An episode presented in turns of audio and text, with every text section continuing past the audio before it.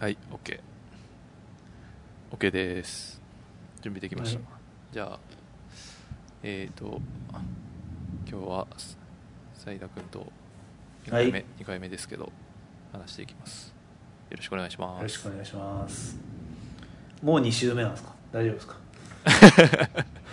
いや友達の少なさを露呈するっていう。そうです。そうなんですよね。いやもうなんていうかな。もう no new friends なんで時代が。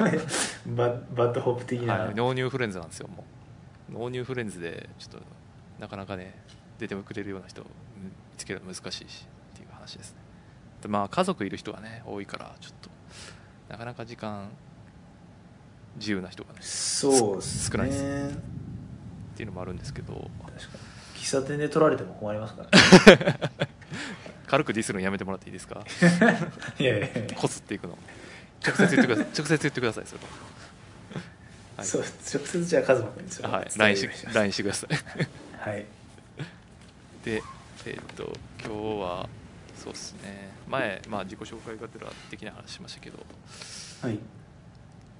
どっから行こうかな。じゃあなんか軽くなんですか新年度の話。新年度の話。はい。しなんか。今は4月あれですか。はい6日です、4月6日ですねまあ、始まったぐらいですね。始まったぐらいで。はい。どうですか？で、ま結局あれですよね。 stay in still インドネシアなんですよね。そう still I'm still number one. I'm still in インドネシアなんですよ I'm ね。still in インドネシアで。まあ半年で東京に帰れるんじゃないかなっていうのがちょっとあの帰ってきたいんですか？そもそもめっちゃ帰ってきめっちゃ帰りたいです。前前聞くの忘れてたけど。帰ってきたいんですか？めっちゃ帰りたいですね何がしたいんだよ。そうライブ行きたいとかそういうの言ってましたけどなんかそれがあるんですか？そ日本語ラップのライブに行きたい映画を日本語で映画を見たい。いや難しいっすけどうーん。でもいろんな別のストレスも発生するじゃないですか。日本は日本で。そうですね。だからまあ日本に行ったら海外の方が良かったっていう可能性はすごいある。ね。と思いますね。だからその辺が難しい。うん。難しいですね。でもなんか仕事では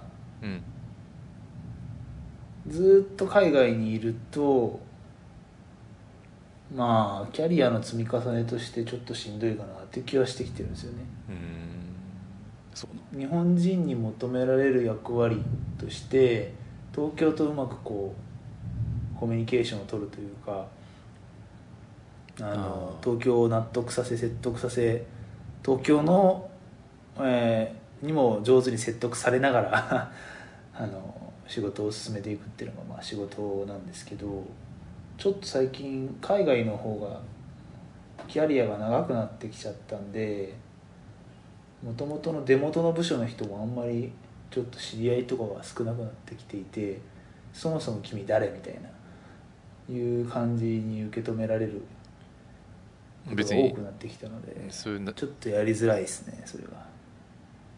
別にあれじゃない？なんかそんな関係あるの？そういう知り合いじゃないとダメみたいなことがあるんですか？まあそういう部署なんですよ。もともといた部署が。なるほどね。なんていうかこうあのなんていうんですかね。オラが村感というか。うんうん。結構こう村意識の強い部署で。うん。でそこからあの海外にあんまり人を送ってなかったんでそこの部署と連携するときに、こう海外の各拠点はすごい困るみたいな、ああその何言っても東京の理屈でしか帰ってこないみたいな。うんだからそのハブ的にサイダーがいるってこと？でそうですそうですそうです。なるほどね。でも彼だんだんそのこうむ村人としてのなんていうかこう彼らの中のにこう村人イメージもだんだん薄れてきたんで、ちょっとダメな感じですね、うん。音楽とかでもあるじゃないですか。僕だけかもしれないですけどはい。例えばこう、僕とかそんなあの天パさんとかカズマ君みたいに広くちゃんとディスってあのディスってるじゃないわ。ディグってるわけじゃないんで。もうディスりたくてしょうがない。で違う違う違う。出てディグってるもうてるわけじゃない。ディグってるわけじゃないんで例えば STUTS とか tofubeats とか、はい日本語ラップにちゃんと理解があって一回ちゃんと接近してくれた人はい。今もそうなのかもしれないですけどうん。がどれだけ今後多分こうあんまりヒップホップアーティストとの絡みがなくなっていっても多分こうチェック対象にはずっと残り続けるんですよね。ああなるほどね。一回接反近したから、ね、反反村人みたいなはい、はいはい。一回お前は村に入居したんだからずっと村そうにそうそうそう。しかも功績を残してくれたからっていう。そうそうそうそうそうっていうのがあのできなくちょっととはいえあいつポップなことやりすぎじゃねえのみたいな目がちょっと最近東京から向けられてるんでちょっと一回あの back to basic であのおじさんたちが好きそうな日本語ラップのアルバム出して、ああ分かりやすい例えですね結構。えー最後にアルバムの最後にちょっと泣きの曲とか入れて仲間にシャウトアウトするみたいな、仲間にシャウトアウトするみたいなそういうアルバムを作んなきゃいけないっていうのが僕の仕事のステータス バカじゃねわかりやすくないですか？えのいやめちゃくちゃ分かりやすかった。めちゃくちゃわかりやすいけどあの例えがつ例えが通じる人がちょっと限そう定的すぎるそうそう少なすぎるっていう。分かる人だいぶ少ない。だいぶ少ないっていう。まあそんな感じですね仕事じゃあやっぱアルバム作るためにやっぱ帰りたいんやそういう。ら帰りたいですね。やっぱ確かにインドネシアで作られてもなそのやっぱ刺さないそうそうそうです作らない刺さんないんで。さ確かに。それはそうかも。俺もインドイネシアでンドネシアの最新のビートアプローチとかしても東京の村人たちには必ずしも刺さんないと思うんですよね。刺さんないですね。うん。っていうのをちょっとギャップを埋めないといけないです。そういう意味で帰りたい。そうですね。だからまあ僕は BAD HOP とかそういう感じなんですよねきっとね。BAD HOP 的なことなんですよ。むちゃくちゃいいように言うやん急に。自分の求こと。められる求められる役割はバッ急なんにですよ。いいように日本と海外の時差を埋めないといけないです、ああそうなんですね。なん。であ。ー帰りたいですね？なるほどな。海外で働きたいとかないんですか？あーでも年齢的にもうちょっともうギリやんなキンキンに行けないともう無理な気がするけどな。そんなことないんじゃないですかね。いやまあ俺が行きたい。会社によるいやその、えいや行ける行けないで言うと、まあ、来週から別の会社になるからっていうと行ける確率は今いるところよりはあ明らかに上がってんねんけどええ規模が大きいからね。ただ、ええ。そんなもうそれこそだじゃあ4 5 0になって、ねもう余生かもう見えかかってる時に「俺ら中国行ってこい」とか言われても、俺そこで辛いっすよね。その時にその今みたいないろんなこうバイタリティはい。を持ててるかどうかっていう自信が全くなくて結構なね。謎やな。だから若いうちに行けてるサイトがすごいいいなと思それはマジで思うです。ううん。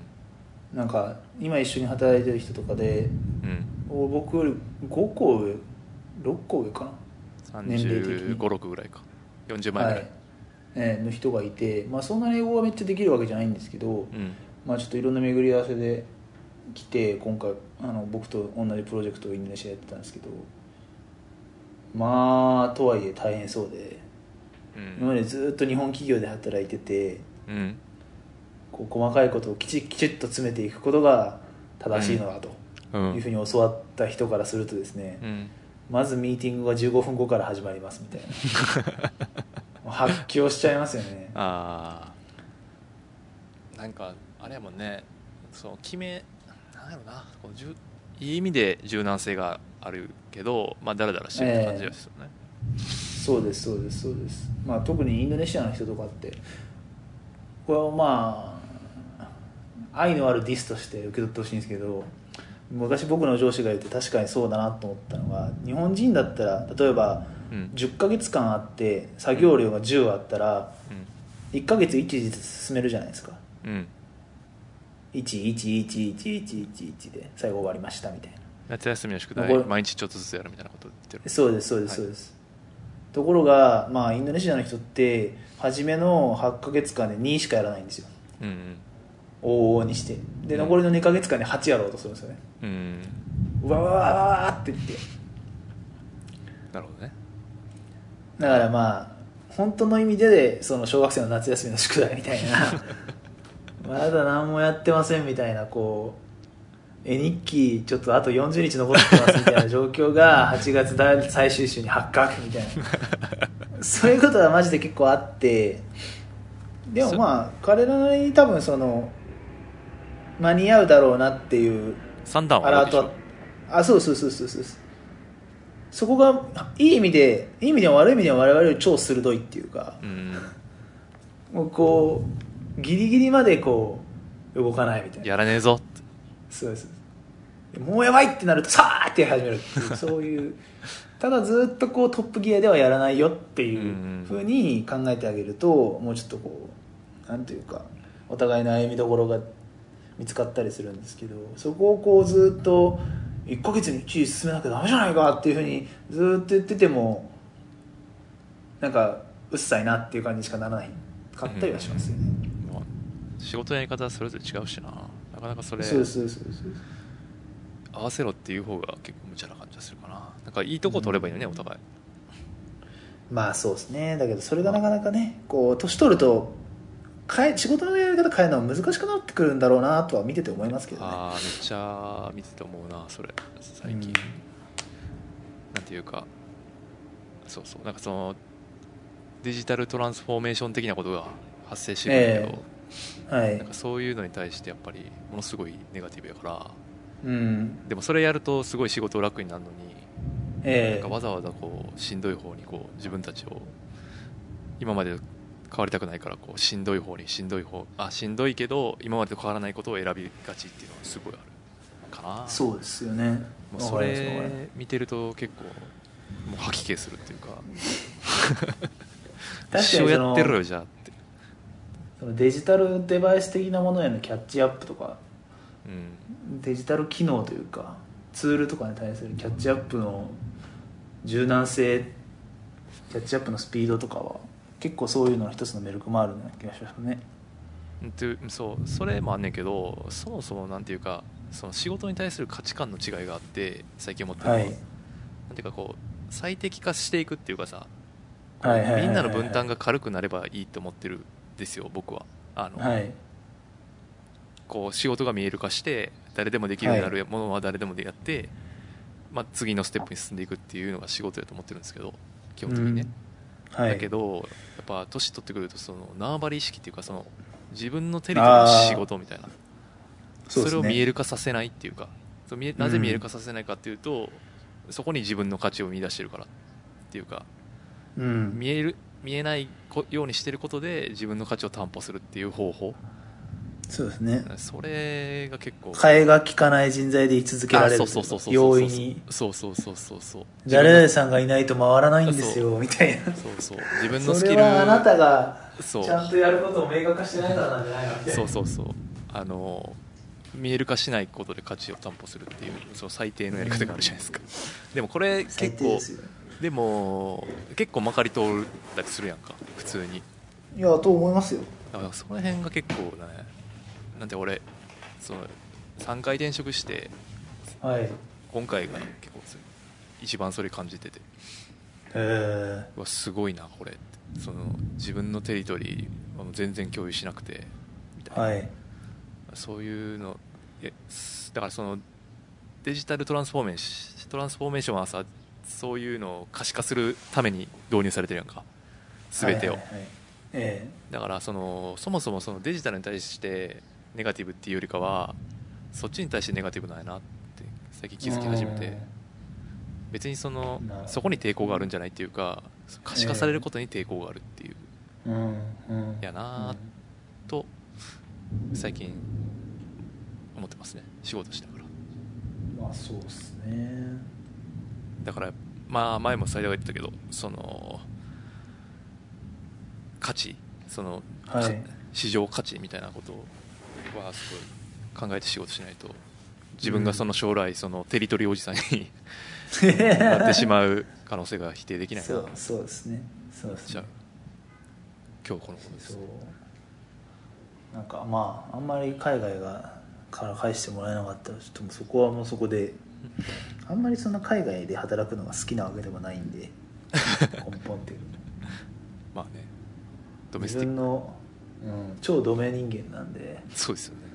まあそしたらでももうちょっとこう強行手段を考えないといけないなっていう感じですかね。そうですね。そんな感じですか？仕事は。最近の仕事は、ねまあ帰ってきたらまた。いやもうはもうあの秋に帰ります。秋。宣言。秋？夏？夏に帰ろう。あ9肌心に誓ってます。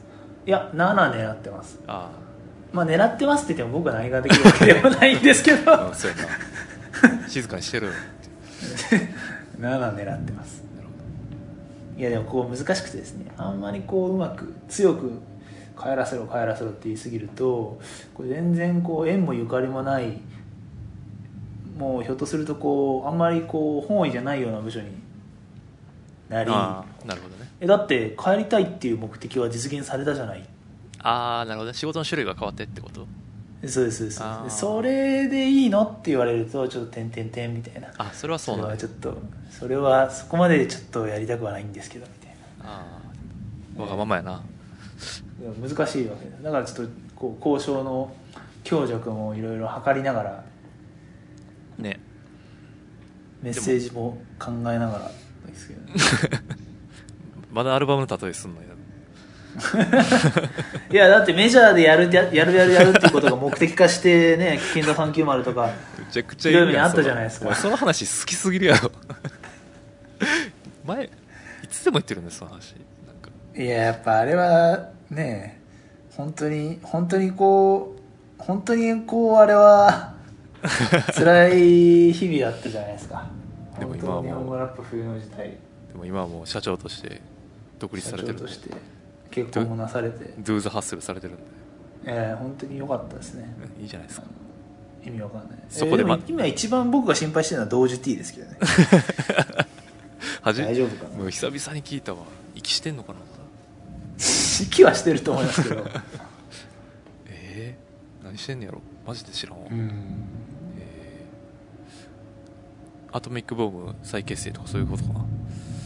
それしたら熱いですけどね 誰も期待してない。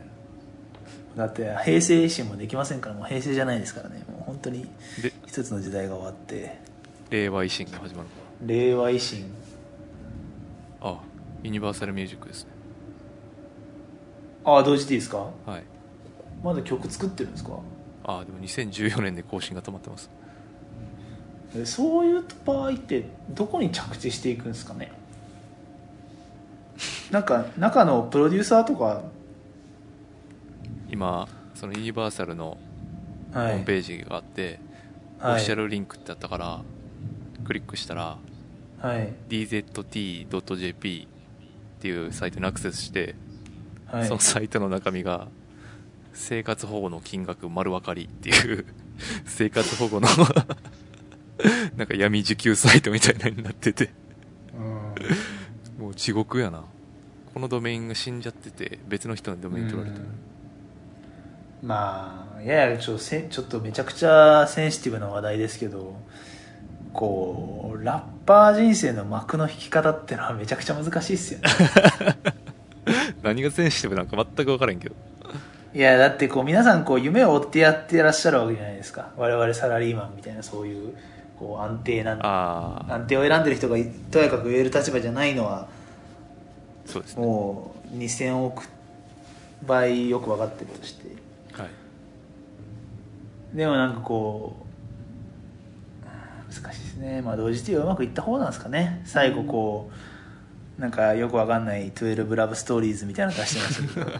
まあそれで小金は入ったでしょうし。そうね。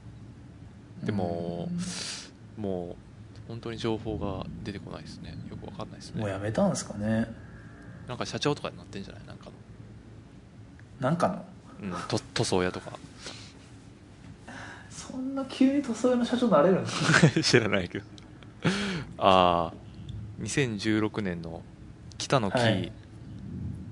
北野キー 北野キーさんのアルバムでアルバム「桜咲く2016フィート同時 T で」が最後の。ウィキペディア上は最後の。それは辛いっすね。北のキーもなんで同時 T やったんって話もしま感じなですね桜咲くだから桜咲くっていう曲があるやんじゃん。古いだから2016ってついてるからもともと2000、彼が売れてた頃の曲であそういうこと？リミックス的にはこれじゃない？ちょっと分かんないけど、いやそれ考えるとやっぱね KW 社員とかちゃんと、とはいえちゃんとやってるんでそうです。ね。嬉しいですよね。面白お面白いおじさんポジション。面白いおじさんポジションとしてでもまあなんだかんだ場所を確立してやってるじゃないですか。確かいや同時 T そうか。厳しいっすね。に なんでこんな同時期の話してるか分かんないけど。ちょっといや大学時代にこうディスりまくってたのちょっと申し訳なくなってきました。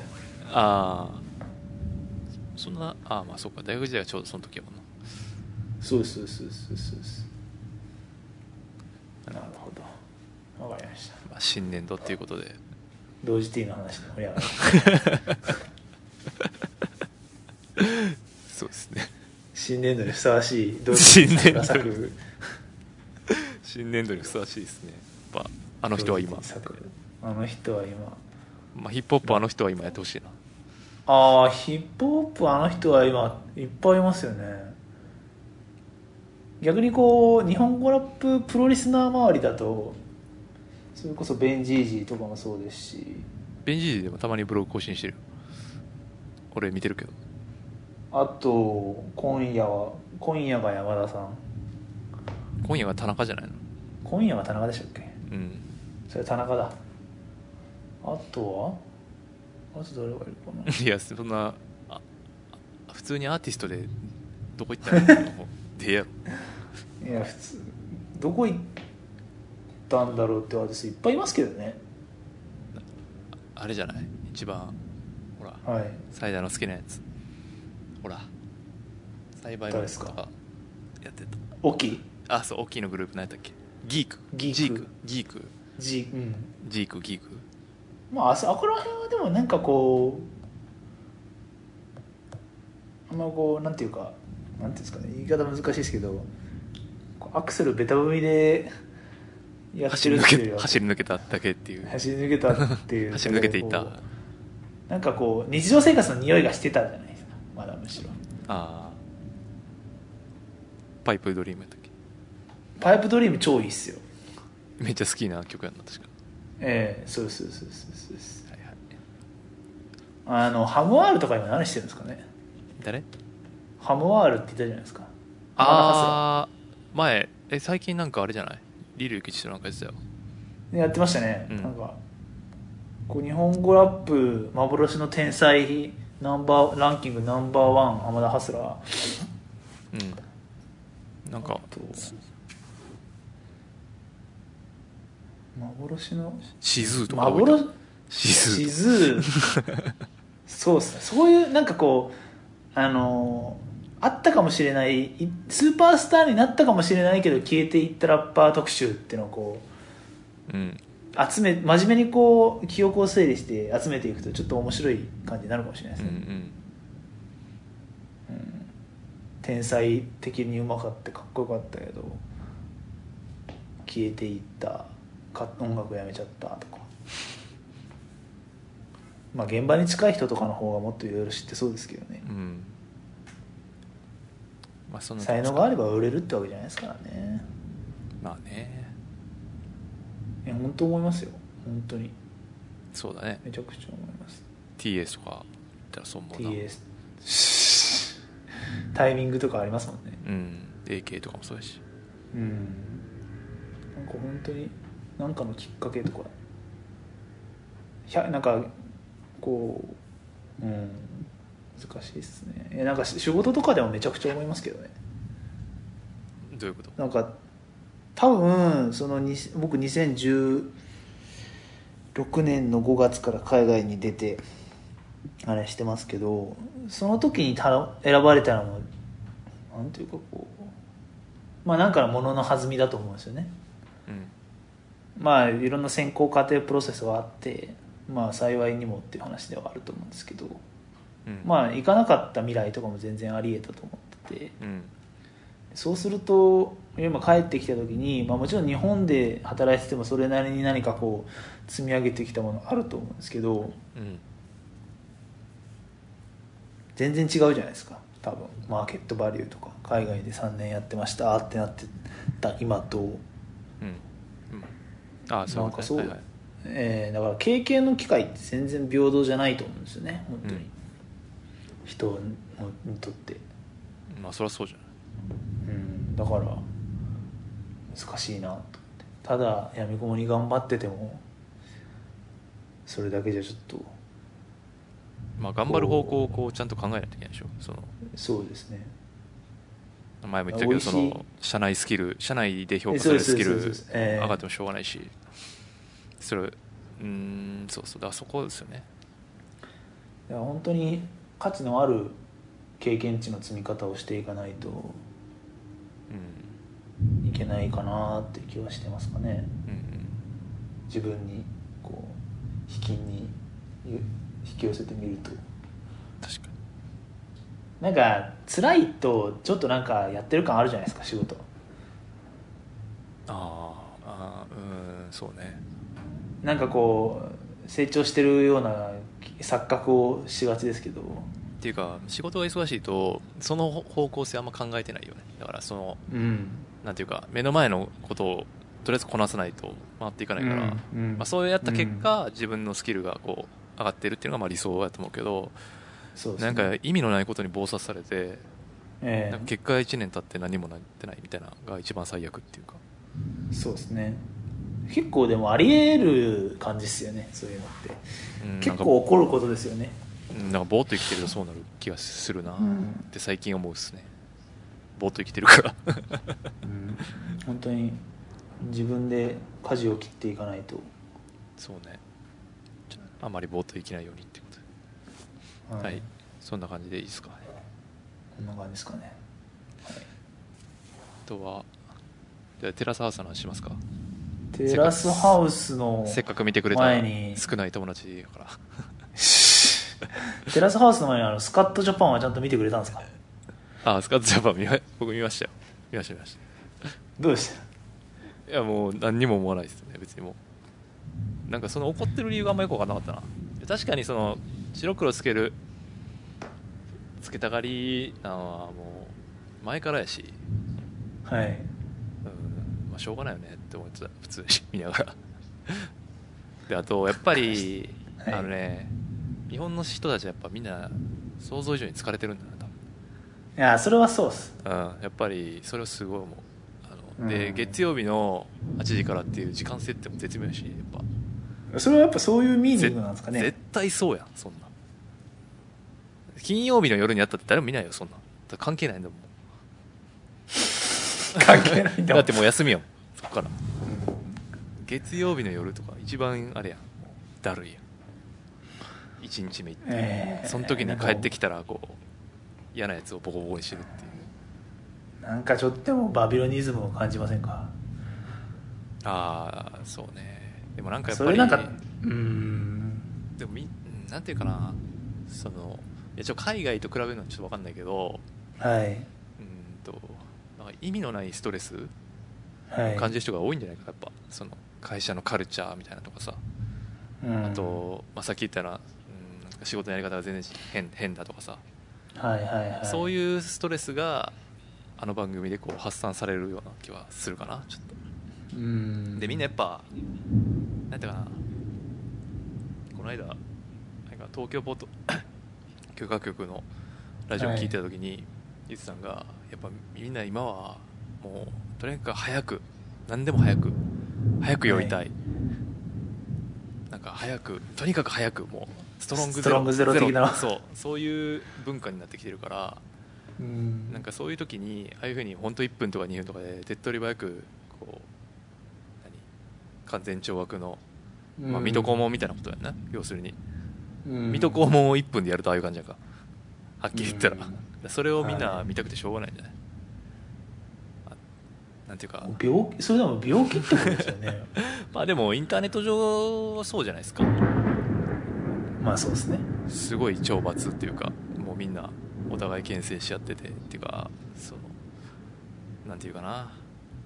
うん。そのディディスり合うというかそのはい。みたいな空間をもうちょっとオブラートに包んではい。テレビでやるとああなるって感じじゃない、あオブラート包んでるんですか？あそのいやなんかあれ見るとこう辛くなってくるんですよ。サイダーが言うのはかなり路悪的じゃないかってことでしょ？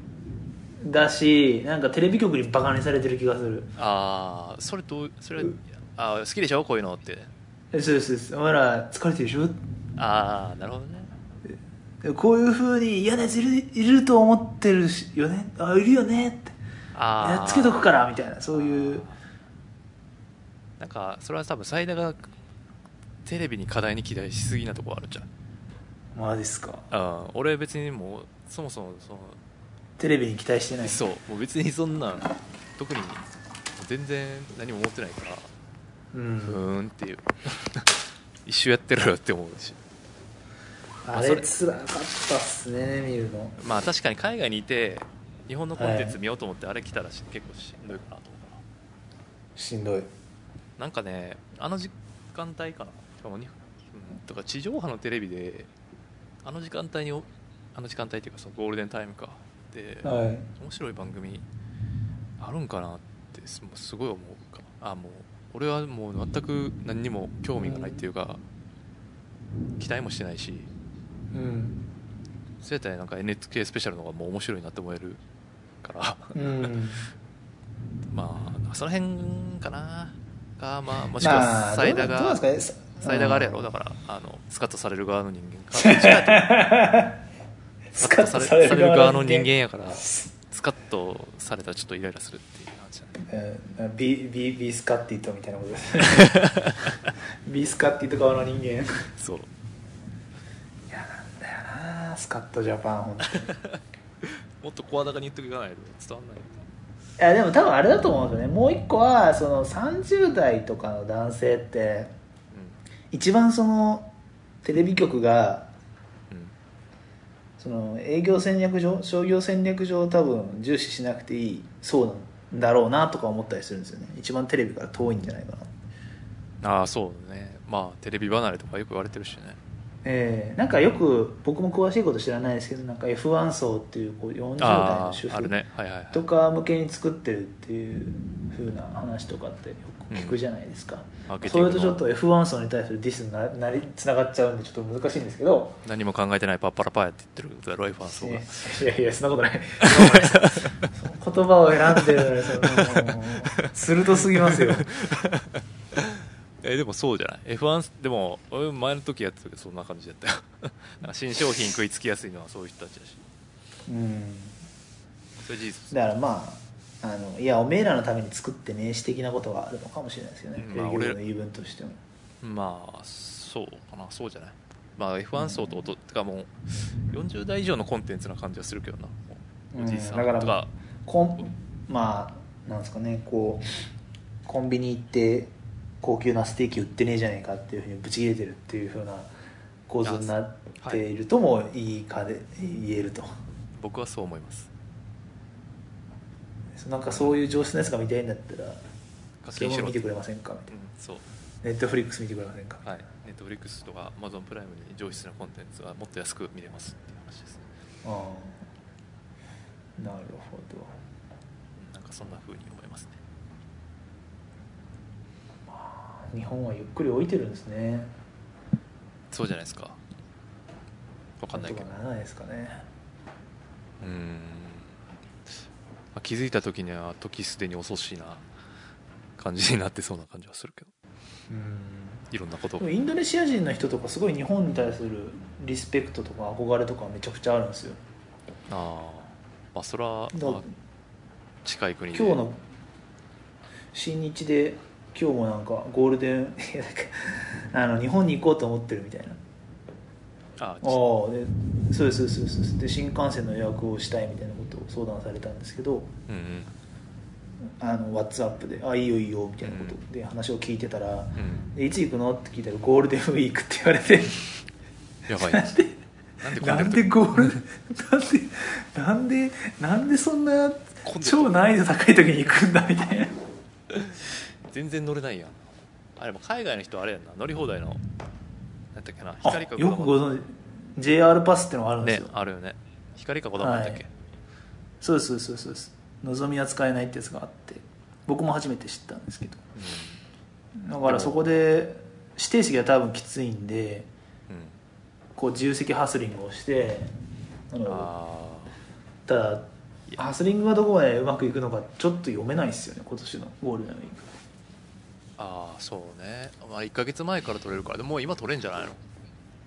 ところがですね JR パスはですね、はい。インターネット経由で座席の指定ができないんですよ。最悪やな。普通になんなのな？そういう機械平等じゃないよね本当それも。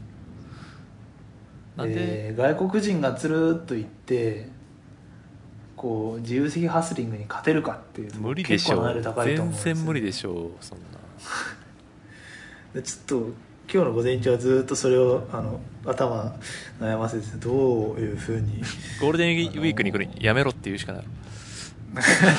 危険だと、うん。ちょっとやばいんじゃないかと。やばいよ。高いし。うん。もっと安くいけるから。高い。いやなんでゴールデンウィークに行こうとしたのかなと思って。うん、意味が分かんない。それ不思議なんですよね。なんかあると思ったんですかね。その天皇陛下の、ああなるほどねうん。何もねえわっつって。まあ、あるとしてもテロのリスクが高いですよねむしろ。そうなんかな。ああ。いやいやそうでしょう。5月テロのリスク1日になって。高いと思いますよ。ええバッカーン。あー。あるかなそんなこと。いやゴリゴリの左の人とかがこう地下で詰めといてる可能性とか僕全然あると思いますけどね。え？ああ変わるかな言語。うんそうはいはい。はい、ええ結構こうセレモニカルな瞬間じゃないですか。ああまあそうだね。まあそのいやでも一般的にそのテロのリスクが高い時ってそういう時だと思うんですよね。ああ退任5退な任ぜなら、えーお大きく報道してもらえるんで、ああなるほどね。えー。承認欲求が満たされる。そうそうそうそう8月の中下旬とかにやっても仕方ないわけじゃないですか。確かに。彼らもそんなあの ねえいっぱいお金があるわけじゃないんでやれるんだったらこう成果を最大にしたいというふうには思ってるはずで。テロリストの思考をするな。めっちゃ怖いめっちゃ怖いやん。違う違う。違う違う。え一応そのおまわりさんここで3件おまわりさんここでですやん。乗り気よやん。違う違う。違う違う。一応そのねあの危機管理とかもちょっとはかじってるんでよくこうそういうのもテロリスクが高いんで近寄らないようにしましょうとかもやったりはするんですよ。そうね。最近でもパトロールいやーそうそれで思い出したわ。全然関係ないけど。今住んでる駅の近く今住んでるエリアは結構外国人の人多いのね。あの東南アジアとか、まあ、アジア系の人も含めてすごい多いんだけどだから日曜日か土曜日かな先週かな。普通にどこですか？あ蒲田ってとこだけどはい。知らんとこけど。でなんか駅にすごい警察官が JR の改札出たとこにすごい警察官がいっぱいいたわけ。はい。えなんかあんのかな？なんかあったっけ？みたいな。なんか最近そういう大きなセレモニーやると、まあ、大きめの駅は割と警官多めになんねんけど別ええに何もないのになと思ってたら、なんか後ろからその東南アジア系の人がふらーっと歩いてきたらさその警官2人組がもうダッシュでバーってもうめちゃくちゃ顔距離近いとこで詰めてはい。職務質問をその場で始めるっていうもうー地獄めいた感じになってて。まあこれは一体誰のためになんでこんなことしまあ確かに数打ち当たるでそういうことはあるかもしれないけどうん。なんかやり方もっとあるやろって思うしなんでこんなに目のつくところでしかもちょっと一人出てきただけでパッてやってるってことはこれもうほぼうん。出てきたやつ全員にやってんねやろなって思うと。いなんかななんかあったんですかね。やなんかネパール系のギャングみたいなのがこの街にいるみたいな。へってなってんねんけどいやまあそなってるってもさ一部やんそんなはい。それさ何？もう全員に聞くわけそれみたいな。そのななんか職務いやでも難しくないですか？ネパール人のギャング。そう。こう綺麗にネパール人のギャングだけピックアップしてこいって言われてもそう。そう。ロイヤル蒲田ボーイズロイヤル蒲田ボーイズ 名前やばない。ロイヤル。あそれ本当にそういう名前なんですか？本当にそういう。やば。え超超フッドに根ざしてるじゃないですか。そうそう。ロイヤル蒲田ボもういいじゃないですか。絶対ラップやってますよね、時期に出てくるかもしれない。ねロイヤル蒲田ボーイズ蒲田ボーイズ、なんか。RKB みたいなこと。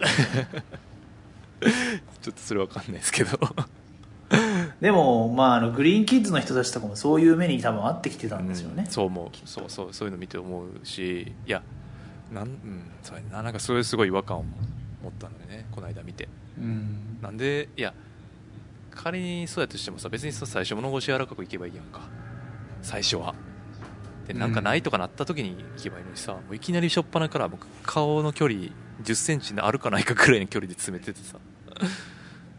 なんじゃそりゃってなるほど。そうそう。闇深いなバビロンっすね。バビロンだなと。別に警察批判したいっていうわけじゃないんだけどはい。なんていうか、うん、それありになってるこの空気感っていうのが気持ち悪い。っていうのはスカットジャパンよりよっぽど気持ち悪いなと思うかな。引き戻しましたね。いや僕も何の話してたっけと思って。気持ち悪い。そうだテレビの話をしてたってことですねはいはいであれですか？テラスハウスの話を。あしときますか。していきましょう。まあもそうですね。数少ない友達ですからね。見てくれた。テラスハウス超やばいっすよ。テラスハウス超やばいっすよね。その超やばい。あの、まあ、何回かブログに書いてるんですけど、はい。まあ、俺が見か見始めたきっかけはその前の会社の隣の席の人がすごい好きな人でなんかやたらと俺に「そのあネットフリックス見てます?」って「加入してます?」って言ったら「いやじゃあテラスハウス見れるじゃん」みたいな言われて「あ見れますけど」はい。って。でまあでもこっちはさ舐めてるからさ誰が見るんですか、はい。そんなリアリティショーみたいな。何がおもろいんですかみたいな。意味が分かりませんわ、ボロカス言うてて、でも隣の席やからさ、毎日こううん。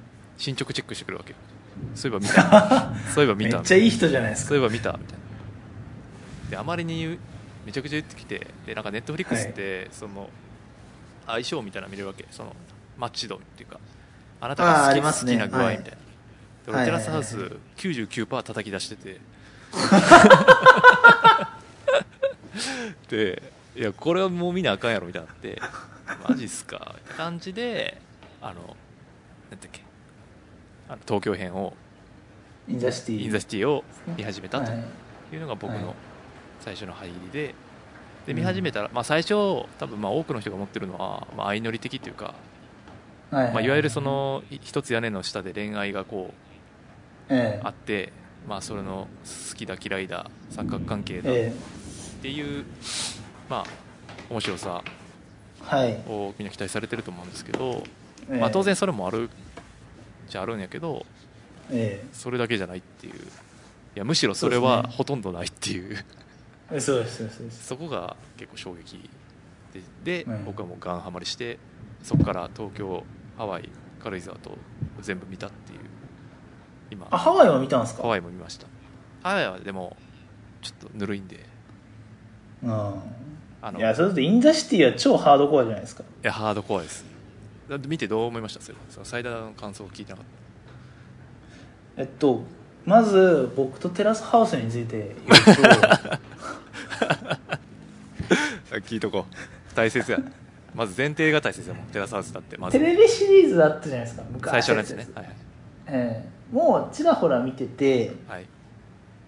で、まあ、ちょっと今見返してみるとひょっとしたら違うかもしれないんですけど当時の印象としてはなんかこう BGM 的な、P、プロモーションビデオ的なうんうん。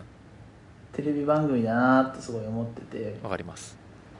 デートシーンとかそういう感じそうですそうですそうでテイラー・スウィフトが出てきてみたいな、で出てこないですけど。うん出てこないです。曲曲が流れてみたいな。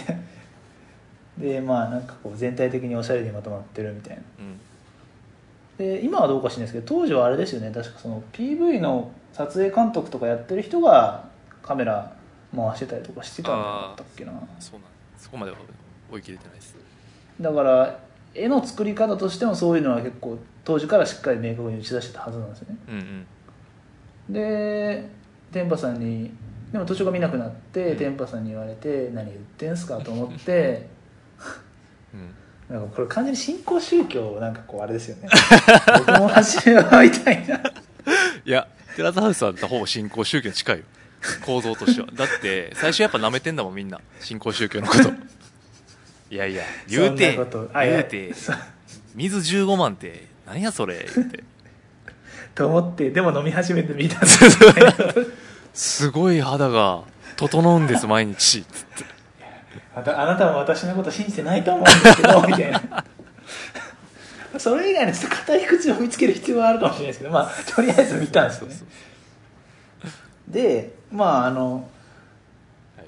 なん多分ですけどあのインザシティからネットフリックスの資本が入ってるんですよねあれきっと、はいそうなんそうなんですでその共同生活のこうなんていうか摩擦の面とか、うん。人間の引きこもごも的なところを結構こうクローズアップうん。してるなうん。っていう印象がすごいあってでそれがすごい面白い。うん。すごい人間臭いんですよね。そう泥臭いね。すごいです。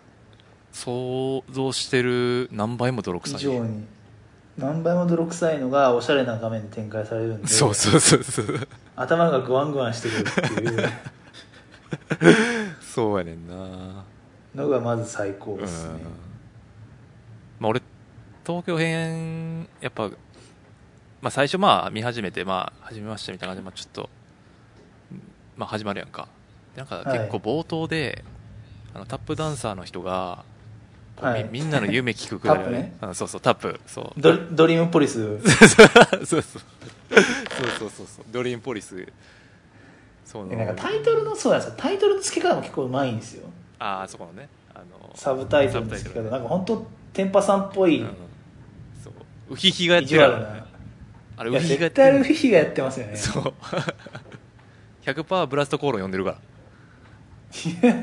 自信を持ってる。ドリーム？えそうですね。ドリームポリスっていうタイトルでした。なんか日本版ってそういう感じになってるんですか？あタイトルは日本語になってるんですか、なってない。英語になってる、ですよね。だからドリームポリスなんですよね、うん。いやだって。あれ悪意ありますよね。いやだってドリームポリスやんか完全にそれは。だって。なんかあれがまあ見てない。あれが見てない人伝わらないと思うんごですよだからそのタップダンサーの人がいて、まあ、結構入ってすぐぐらいにこうみんなの夢を聞くっていうくだりがあって、はいなんかある女の子がなんか将来カフェとかやれたらいいなぐらいの、まあ、ぼんやりした。他の子に比べたらちょっとぼんやりした夢を、まあ、ポロッと言ったよね。その,、まあ、その人は別はい。にまあカフェ運営してるわけでもなくて普通に会社員しながら、まあ、ちょっとカフェでバイトしたりしてるぐらいの感じでカフェやりたいって言ったら、いやそんなんかなわけないやみたいな。そんな甘ったれた気持ちでみたいな。入ってこうへんみたいな。そうそうそうそうそう。急に怒られるみたいな くだりがあって俺もこの時点でいやこれは最高やろと。っていうかなんかこれ東京っぽいなっていうかなんかこう東京ってやっぱいることの意味求められるっていうのがすごいあるわけじゃないですか。仕事で来てたら、まあ、転勤で、ええまあ、俺もそうやし、まあ、大体の人は、まあ、サラリーマンで転勤でうん。とか、まあ、し配属でそこになるとかええ人はまあええ。大変だと思うけど、まあ、若者がなんか、まあ、ちょっとメイクドリームええ。したいってなったら、まあ、大体みんな東京来るわけで。でその場合は、ね。なぜ今東京で何をしてるってどこに向かってるのかってことがこう、うん。常に求められてしまう立場にあるというか、うん。その地獄がそうそうそう、ねそこがこう可視化されて共同生活の中でこう浮き彫りにしていくっていうところがうん。めちゃくちゃ面白かったよね、その東京の都市構造っていうかがあのマンションの中でこう展開するっていうかいろんな人がいてね。でうん。まあ、いがみ合う時はいがみ合うし、はい。まあ、仲いい時は仲いいし肉,、うん。肉食べられたら泣くしとか。あの 肉事件っていうのが僕は結構うん。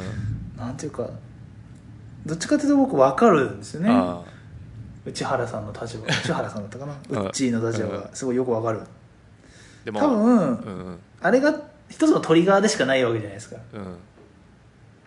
そうですね。だから本当はそうなんですけどもう彼ともうおみんなの間のギャップがすごすぎてまああそこじゃなかったんでしょうけどこう切り始めるのはうん。かわいそうなことになってしまったなと思いながらも。なんか海外の人はええ。お肉事件の意味が分かんないらしいやっぱ。あの人が大切にしたお肉をみんながか、はい。みんなで勝手に食べるなんてそれはあの子それは悲しい気持ちになるやろなんでスタジオのみんな笑ってるんだってやっぱなるらしい、ああまあそれはそうでしょうね、うん。なんかでもあれそれってその独特の空気感というかそのウッチーの独特の空気感みたいなあそれまでに提示されてるわけやんか、えそれを踏まえてその肉の事件を見てるとまあえうん。ちょっとっていう感じはまああるかな。かるですねて感じですよね。だからその辺だから僕最近そのインドネシア人の同僚とかにあのテラスハウスを見ろって言ってるんですよ。日本の文化を理解するのに最良のテクストだって。言って確かに絶対それはそうかもしれないね。それはそうやと思う。なんか一番分かりやすいうん。教材な気がする、その同時なんか日本人的なこう気が回らないなっていうこ思わう苛れてしまう、立ちだったりとかありますよね、かどういうところで嫌な気持ちになるんかとかはすごいあるよね、そうですよね。どういうところで嫌な気持ちになるのかとか、どういう動機でこうしてるのかとか、結構分かりやすい。とかすごい分かりやすいと思いますね。あとはあれなんですかね。ぼ僕らがこうテラスハウスで出てくる人たちのよりも上の年齢になったってのも大きなあれかもしれないですね。割と客観的に見見れる、え感じはあるなー年上の立場になれたっていうのは大きいかもしれないですね、うんまあやっぱ社会に出てない状態で高校生とかですとかいうのあれを見ると多分どっちかっていうとこう恋愛のところがああそうね、ハイライトされて映るのかもしれない。確かに。大人になってみるとタップダンサーとかの生きてる世界のことも分かんないですけど、なんとなく想像がつくじゃないですか、うんうん。まあハードな世界やなって分かるしね。その、ええ。やっぱその弱肉強食っていうかその自分がこう活動しないと本当に何にもならないやんか。ええ。例えばライブやるとかやらないとお金にならないわけで。だからその厳しい世界で生きてるのは分かるけどそれをみんなに押し付けるんじゃないよっていう、うん。ことがなかなか伝わらない。でも彼は彼でねあのコストコ事件とかですごいかわいそうなことがあったりとかなんかやっぱえやっぱ共同生活でそれぞれ人はい。間好き嫌いがあって、で嫌いなやつがまあいたとしてもその嫌いな人に対しええ。てどういうふうに対応するかもあるし、そうですね。っていうなんていうかなその辺の機微がすごい楽しいですよね、え見てて。でもなんかは半田さんいるじゃないですか、はいはいはい。GOD すごい半田さん GOD パーフェクトヒューマン半田 なんかね彼を見るとやっぱ心がざわざわするっていうかうん。まだ彼のこう本当のところに踏み込めてないっていうかうん。まあ会ったことないんです当たり前なんですけど。わかる。なんでも他の人には踏み込んだんね言いたいことは わかる。なんなんか幕が厚い感じがしますよね。うん。すごいこう完璧でいろんな人に対して気が使えてっていうのがあると思うんですけどなんかこう大学のサークルとかでみんなにこうちやちやほやじゃないですけどしん良くも悪くもすごい信頼されているなんかこう部長みたいなあのそういうこう貧困法制であることを求められて本人自身もそれを演じようと一生懸命やってるっていうところのなんかこう窮屈さを彼にかん見見を見ちゃうんですよね。あいやなん多分か彼の中彼にテクストが彼の中にあるテクストをすごいすすごい丁寧に一生懸命やってるだけにちょっと見えちゃうんですよね。なんか俺そのもう一個上行ってる感じするんだよな。なんていうかな。もう一個上。僕そのそれをもう一回こうメメタ化してるっていうか、その最大のそれさえもメタ化してる感じがするんだよすごい。それでいいんだよみたいな。そう。ああそこも許容してしまってる感じがすごい思う。ねだからそう思われてるのも理解してるみたいな。ゆえにテラスね、ゆえにテラスハウスであの振る舞いができるっていうか。うん。その辺がすごいなとでゆえにパー一個パーフェクトヒューマンだ。一個思うのは一個思うのはあいつが作るラップは 絶対面白くない。そうかな。まあアーマンが作るやつが絶対面白くない。一番面白い なんかそのああいうそのハンダメンタリティって結構こうラップの面白みを往々にして殺すんですよ。まあなんか賢座390が苦しんでるのは自分の中のハンダと決別できてないからで健全390のに親殺されたいや本当に多分賢座390さんって会ったことないですけど会ったことないですけど多分めっちゃいい人だと思うんですよね。で聞く気も利くし多分ずっと日本語ラップの村の中でそういう役割を求められてきたと思うんですよ。ハンダ的な。うんあなるほどね。気を使えて仲裁役になったりとかでそれも本人もそれを分かってやってきたと思うんですけどその積み重ねてきたキャラクターとメンタリティっていうのがもう自分自身の同化しちゃっててもうラップにもそれがにじみ出ちゃってると思うんですよね真面目な感じが。でそれはねやっぱねちょっと何かこう表現していく上での何かをこう実現していく上での最後のこうひと伸びを確かにね。咎めてしまうんじゃないかっていう気はしますよね。うん、なんかでもそうね。だからでもあああいうカオスな状況の中でああいうなんかこううん。ま、っすぐな人がいることはそうですね。あのそこに意味はあると意味あります、うん。あの6人の中にあれがいるといないとじゃ偉い。ですねそうその辺のバパワーバランスもねすごい面白い。うん。な確かに確かに。あとそれを定期的に変えてますもんねあそうそうそうそうそうそうそう、うんこれこれここにこういうやつ入れたらこうなるやろうなまあどこまで予想してるか分かんないっていうかてかもうそうやな、うんこのであといやどうせやらせでしょとかいうほんましょうもないこと言ってくるやついるんですけど、はいまあ、それ込みで面白いんですよねだからその、そうですね。どこがやらせっていうか本人たちは撮られてること分かってるわけで、でカメラもあってデート行ってもカメラついてきてるし、まあ、それうん。撮られてるってことを分かった上で、まあ、やらせすんのか、まあ、普通に自然に振る舞うのかっていうのは本人たちの選択なわけですね別に。映ってないところでそれは見られたくないことはするのかとか。そういうことですね。だからその辺のなんていうかな、うん、楽しみ方がこうすごい広いんですよね。うん。よ想像できる余白がすごい多い。うん。からすごい面白いコンテンツだと思うんですよね、でも一個すごい怖いなと思ってるところがあってまあ、うん、他のシリーズ見てないんでうん。何とも言えないんですけど「イン・ザ・シティ」ってこう終盤あたりにどでかい爆弾があるじゃないですか。うん？中盤あたり？いやいや終盤終盤あ終盤。のね。はいぼ爆弾。はいはいはい。どでかい爆弾があるじゃないです。かはい。でその爆弾の内容はまああえてここでは触れないとしてもですね、はいその爆弾の性質が後からはい。こう前のシリーズを見返したくなるような爆弾の張り方じゃないですか。ああれあの時どうやったっけってことですよね。そうそうそうですそうです、はいはい。とするとはい。要はあのーねあれってもともとテレビシリーズでもテレビでもやってたんですよ。あのインザシティって。はいはい。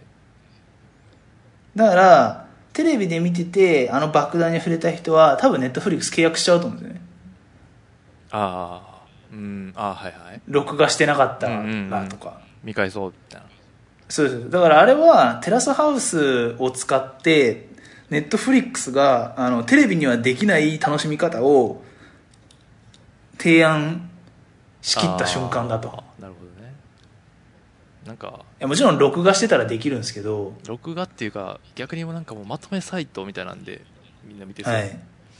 キャプチャー画面とか。だからそこまでまあネットフリックスとしてはそうなってほしかったんでしょうね多分。どう考えても、うん。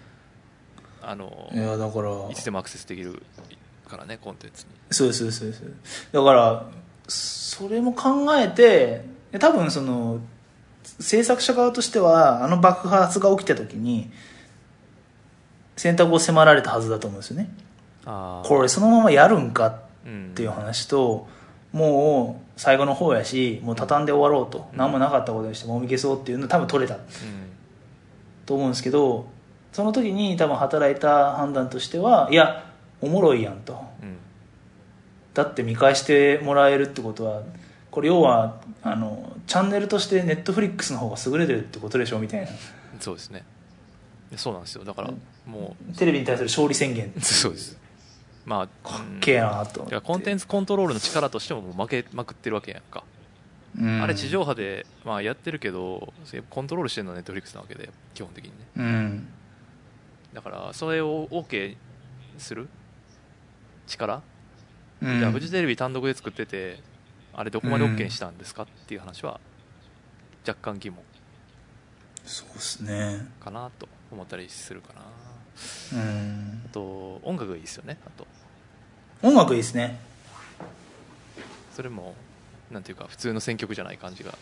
うん。明らかにこっち側というか。こっち側かどうかは分かんないですけど。いやこっち側でしょ泉枕がかかってんだから。いず泉枕。はライムスターもかかってるでしょ。あライムスターかかってるんですか？かかったかかった何かかってるんですか？グラキャビ？うんキッズ・イン・ザ・パークかかった確か。キッズ・イン・ザ・パーク？へー。耳を貸すべきじゃないんですか？誰が耳を貸すべき。どの子のシーンでバックミュージックで流すんですか？おおどろおどろしい。ないな。そう喧嘩そうですね。喧嘩がやっぱり。ああとでもテレビ自体も人間発電所かかってましたよ。テレビ時代テレビ時代も人間発電所使ってたんです確か。ああいやだからそそういうのはかかったりするやんか。だから音楽いいんですよ、うん。基本的に。いいっすね。なるほど。でもなんかテラスハウスを結構一時期集中して見てたんですよずーっと。うんわかる。あれ止まらへんくらいでそうですそうですそうでなんかその後遺症みたいなのが残っててこう、僕が普段会社で生活してるじゃないですか、うんずっとテラスハウスに移されてる気がする。お前もうやばいやつ。やだから僕の中の得意とそかれテロする。やつ言うとか なんか僕のこう一挙一投足になんかこうコメントしてくるわけですよ。あでああこれあれやった絶対言われてるわみたいな。ー でもいいんじゃない？そういう意味では。絶対バカにされてるやんみたいな。客観視でき自分の行動をね自分の行動を客観視するためのツールとしてもあのネットフリあのテラスハウスいいと、機能していると。うん、なるほどな。でもこれやこの思考実験は面白いですよ。テンポさんもちょっと一回やってみてくださいよ。いやこれが今テラスハウスで映されてんねんという前提で何言われるかなみたいな。ーあー。得意に何言われそうかなとかを考えてみるとちょっと面白いですね。僕も何も話せないですねその黙りこく。あまりここ それダメそんなんダメですよ。あれじゃん東京帰ってくるタイミングで出演すればいいんじゃない？斉田が。まあそれも考えますね。次次始まるから。本当に。だから僕がテラスハウスにいたらどういう ポジションになるのかなとかもすごい思うしだったらこう今の今の今のちょっとなんかよくわかんない会社とかだとなんか面白みないじゃないですか。いやでも逆に今までまあねやっぱ突飛な人が多い。ないっすよね。やっぱこうドストレートの日本みたいな。ダメですよ。朝6時半に家を出て 10時過ぎに帰ってきて 翌日の準備をして寝るみたいな。えな何の事件が起きたか週末に知る。えそんなことあったの？みたいな。いや知らなかった。こいつ何も知らへんやんみたいなことをこう言われて終わるだけですよね。クソつまんねえなって言われちゃそうそうそう。あああって何も役に立ってないなでなんかこうあちょっと気が強めの女性メンバーとかから「もう斉田さん黙っとって」みたいなこと はいすいません」みたいな。うそれ楽しそうだけどな。自分おらへんやんだっていつも。なんか悪いことみたいに言われて「はい。おらへんくせにまあそうやね」みたいな。ばっかり言うやん。そう。そうそうそうそう。ああごめんなさい。みたいなっていう感じになるだろうなみたいな。まあ、そういう思考実験をしてる今日この頃ですねちょっと病院でも紹介しよう。パさんとかテンパさんいけるんじゃないですか？なんかこう DJ 的なアプローチで。いやもういけませんかね？いやもう見る側で十分です。楽しんで。でもそれまあでもそうそう次軽井沢でしょ。ええ軽井軽井沢沢ぶっちぎりなんで本当マジで。ちょ面白い。っとやばいっすね。ああえほぼホラーですもん。ー、はあ。もうここまでですね。あれあれ見てあれ見てます？YouTube で落ちてる山チャンネルって見てます？あ見てないですえそれテンパさん全然ダメですよ。ちょっともうそこは老悪的が過ぎるんですもん山ちゃん僕俺自分の中の山ちゃんあるから。もうもう分かんねえそれそれで止めとかないと歯止めが効かなくなる本当に。あそれはもう意図的にストップしてそうしてるるんです。多分あるやろな山チャンネル？そう山チャンネルそうさらに深掘ってんやろなって分かるわけ。はい分かるんですけどそうその自分の中の山ちゃん性をこれ以上高めてはならないと思ってるわけ。いやあれねやっぱ山ちゃんはすごいっすよ。そう。やっぱあすごい我々より数段上のウフィヒなんですよ。そうそうそうそう。分かやってる。やっぱ仕事に仕事にしてる人だからウフィヒを。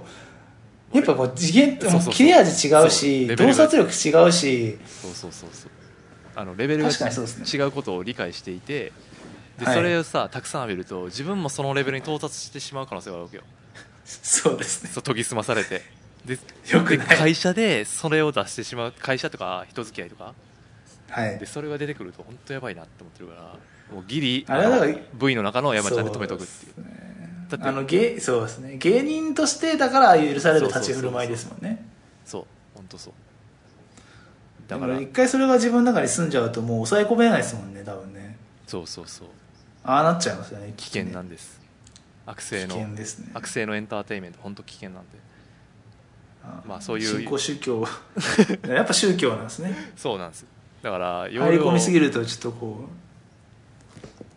容量とタイミングはすごい重要。う確かに。なんでまあ引き続き軽井沢編もちょっとエンジョイしてください。他なんか面白いコンテンツないんですか？そういうのでもそういうのじゃなくてもいいんですけどネットフリックス系で。ネットフリックスそうね。最アマゾンプライムは見れるんやっけ？見れないんやっけ？見れないのか。アマゾンプライムを見れますけどまだ契約してないっていうのと日本語のコンテンツにで海外でもこうやってるやつとやってないやつがありますね。あそうかそうか。えっとねああクイアクイアアイとかなんですかそれ？ああ知らん。クイアアイ知らない知らない。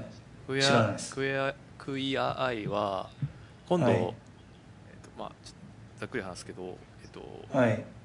まあ、 Fab Five っていう5人のゲイが出てきて、はい。一人のまあなんかこう一人の人をこう生まれ変わらせる番組みたいな、まあ、劇的ビフォーアフターの人間版みたいえー。なでこれアメリカのやつやねんけどこれは相当いいですよ。最大面白いんですか？面白いというか一日頑張ろうって思える。両性どういうことですか？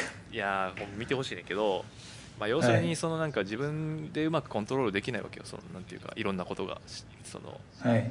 だけどこうちょっとずつ自分をこう整理していくっていうかこう身なりを整えたりとか,、はい。なんか家きれいにしたりとかそういうことではい。人生がちょっとずつ豊かになるみたいな、近藤麻里じゃないですか。ああそう今度まりあのこんまりのやつは自分で片付けさせるやんかこはいはいはいはい。う片付け。であれは基本的に片付け方の紹介の話なんで、ええ。そんなにこうエンタメ性が低いやんか。何かこう、はい。楽しみなんていうかな。エンタメ性が低いねんだけどそのクイアアイの方はもっとこうきっちりエンタメになってるっていうか。え。ー、これなんか仕事で辛い時とかはい。めちゃくちゃおすすめ見るだけクで元気出るうどどどういう字書くんですか？Q スペル？QUER か Q U E R クイア。えああはいはい。あクイアアイか。クイアアイ。えで自分自身を克服するみたいなそういうことですよね多分。何が意味？違うのかな？意味はクイア。あ違う。あの何だっけ？LGBT 的な意味じゃなかったかな？クイアって。えー、両方やったかクイアの意味はねあ風変わりなってなってる。あでもこれ何やったかな？そのあ同性愛者の意味なんかな。クイア愛クイアが。うーん。クイアが。うん。LGBTQ うーん。まあ。あそうか。だから LGBT とかに類するもう一個のカテゴリーみたいなそういうことですか。セクシャルマイノリティのカテゴリーの一つみたいな。すいません。あーなるほどで、まあ、日本へ、まあ、これも、まあ、最大の話に寄せて言うとあの日本のテレビ的に言うとその、まあはい。ゲイというかオカマの人っていうかオカマって言い方されたらしいか分かんないけど、まあ、その人たちがこうこう類型化されてるやんか。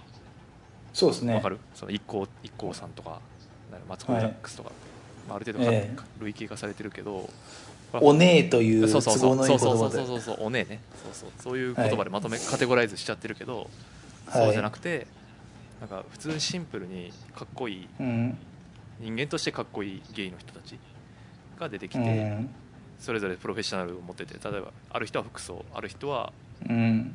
美容ある人は食事とか、うん。それでまあ生まれ変わらせるみたいな、えでシーズン3まで出てるんやけど今度日本に日本シリーズ日本の日本を舞台にしたやつが撮影されていて撮影終わって、えその、はい。水先 その水先案内人がー、はい。水原希子です。えー、俺の大好きな水原希子。そうそうです。なので必見です。その備えておくために。いいっすね。いいっすね水原希子なんか、えなんやろな。すごい今今のテーマに寄せてそういう寄せまあでもなちょっとあのうがるうがるっていう感じじゃないねんな。普通に全量のコンテンツなんで最大には響かないかも。いやいやいやいや僕は別に24時間受かってるわけじゃないですよ。いやもう邪悪邪悪さがすごいからもうちょっと。そんなことはそのあシンプルピュアに感動して。そう俺もそっちやけどこれは結はい。構ピュアに感動する、ほぼえー。全エピソード泣く感じ、あそうなんすか、うん。日々頑張って生きようと思う。疲れてるんですか天パさん疲れてる疲れてる。まあそうですね。とか、まあ、それが一番おすすめかな。見やすいし。うん。1話完結のやつやし。それが見てなかったらそれがいいと思いますね。あとはそれぐらいですかね。そうですね。あと何かありましょうほか他の他の人たち関谷君とか。あきでもそういうあれですよね。えでもきあの聞いてくれてるんでしょ？え全部聞いてますよ。あこっちに。あ違うあれ別にあれあそれで言うとあのツイッター上でやってた話で言うと、盛り上がりたい時と盛り上がりたい時あるじゃないですかっていうのは、あよくよくあもういいじゃん。あのとかあとよくよく考えてんけど俺もほんまなんでこんなこと言ってんなと思ってんけど なんかその音楽聴いて真面目にそんな考えないでください。いやはい。音楽聴いてあはい。なんか盛り上がる前提の人いるやん。社会には。EDM 的に、はい。はい。だけどこっちはダウナーになりたい人もいるんですよってことを言いたかったわけね。ダウなるほど。うんなんていうかなこうダウナーダウナーでこうダウナーのこう親和性を高めていくみたいなことがあるんですよ。わかりますわかります。はい。っていうことが言いたかっただけです。その両面性があるんです。そうそうそういう用途があるんですよって。補足です。あなんか全体的にでもカズマの返しも結構適当で。ああなめなめられてんじゃねえのってこと？いや違う違う。なんかカズマは多分こう礼儀正しくちゃんと答えようとしてくれるタイプのやつだと思うんですよ。ん確かに、あのちゃんとしてるんで常識人なんでうん。マスターマインド数少ない。うん、でその相づちがあの時に限って「はいそりゃそうですね」っていうふうにに言っちゃって適当に返してんから そうそう。ならぬぞ。そういうことなんねんと。そう。いうことなんねんっていう、ああなるならぬぞと。先輩にそれはならぬぞと。うん。どういうことですかっていうふうに聞かないとダメだといやもう逆にどういうことですかって聞かれてもなんか変な空気だから別にそれでいいんですよ。流れてるの。お前がで逆に変に使ってくるから。いやいやだって面白かったそうとそうだけ取り上げて。だからそういうとこがやっぱ山ちゃん性が高まってるっていうのだからそれが。ああそうだ。そうじゃない？だって。絶対そうそうだ。俺が山ちゃん性なんですよ。僕が心配してる。気をつけろ。やばい。だって誰も天パさん流れしてるからさ。誰もそんなこと気にしてないから普通にパーって流れてる確かにそうですね。わかりました。じゃあちょっと引き続きよろしくお願いします。僕もそうですね。ネタを集めておきます。そうですね。あの呼びやすいんでお願いします。はい。はい。お疲れ様です。ありがとうございました。はい